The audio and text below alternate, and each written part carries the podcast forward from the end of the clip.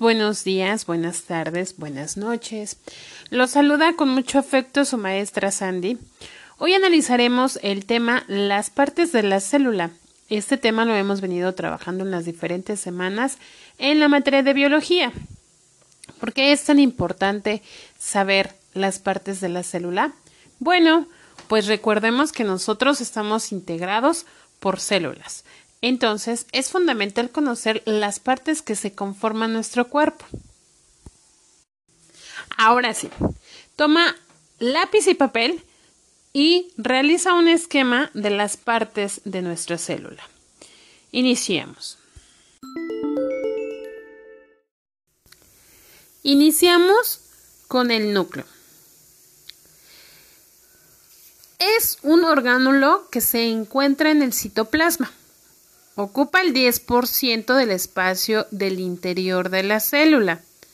Es el componente más grande y se encuentra al centro.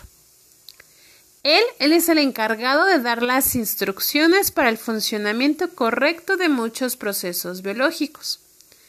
En él se encuentra el ADN. ¿Pero qué es el ADN?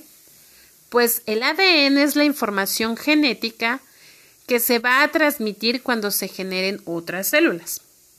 El ADN y la unión de las proteínas forman la cromatima, la cual al condensarse al momento de la división celular genera una estructura semejante a hilos. Estos se llaman cromosomas. 2. Membrana celular o plasmática. Ella es una capa delgada que rodea el citoplasma y separa la célula de su entorno. Su principal función es proteger a la célula del exterior y facilita el intercambio de materiales.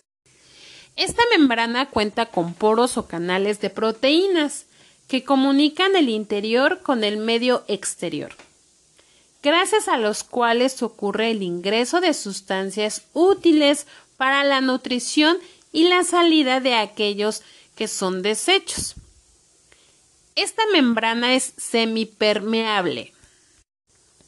El citoesqueleto es el que da la forma y mantiene la estructura de la célula y es fundamental en los procesos de endocitosis y división celular. En las células procariotas, el citoesqueleto está compuesto por microfilamentos y microtúbulos.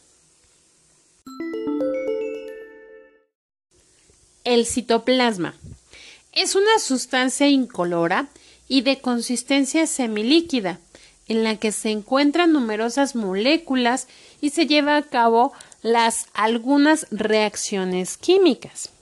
En el citoplasma se generan actividades celulares como las de la metabólicas, las glucosas y el proceso de la división celular.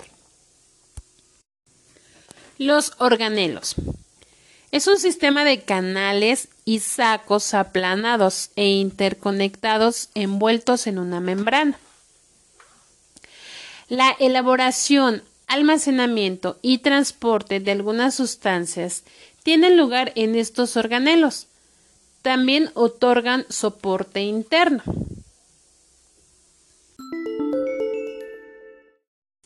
Número 5. Ribosomas. Ellos son organelos que sintetizan las proteínas vitales para muchos procesos celulares. Es decir, que son máquinas moleculares que se encuentran en todas las células vivas. Su forma es esférica y están formadas por ribosómicos y proteínas. Estos organelos se pueden encontrar de dos formas. Una, libres en el citoplasma.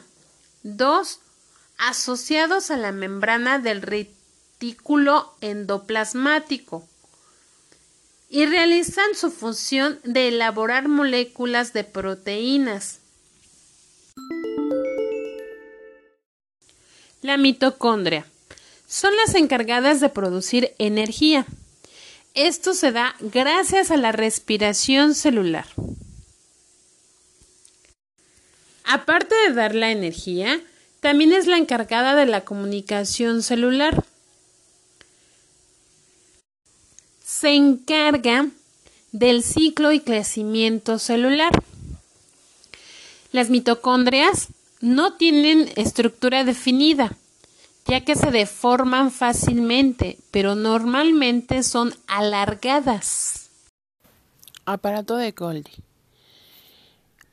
Es el organelo que recibe las proteínas y los lípidos del rentículo endoplasmático y en donde se realiza la recopilación de todas las sustancias que la célula expulsa a los lismosomas o a través de la membrana plástica.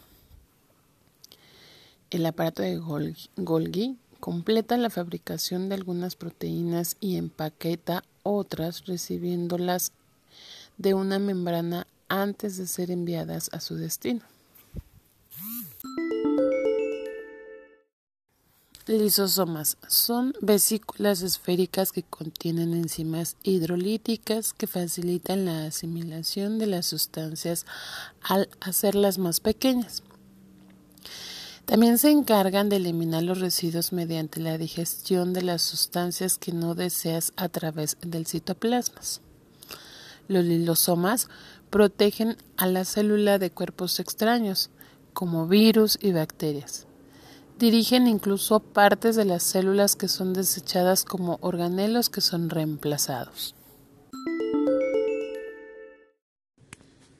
Peroxisomas son organelos que albergan una gran cantidad de enzimas necesarias para diversas reacciones metabólicas que tienen como objetivo desechar peróxidos tóxicos para las células. Su principal función es descomponer ácidos grasos de cadena larga. En las células animales, estos ácidos se convierten en ácidos grasos de cadena media antes de ser enviados a la mitocondria para ser convertidos en dióxido de carbono y agua. Y por último, el centrosoma. Este es una estructura cilíndrica coordinadas y compuestas principalmente de una proteína llamada tubulín, que se le llama centrículos. Los centrículos intervienen en dos procesos, la división y la locomoción, que quiere decir el movimiento celular. También están relacionados con la organización del citoesqueleto. El citosoma solo se encuentra en la célula animal.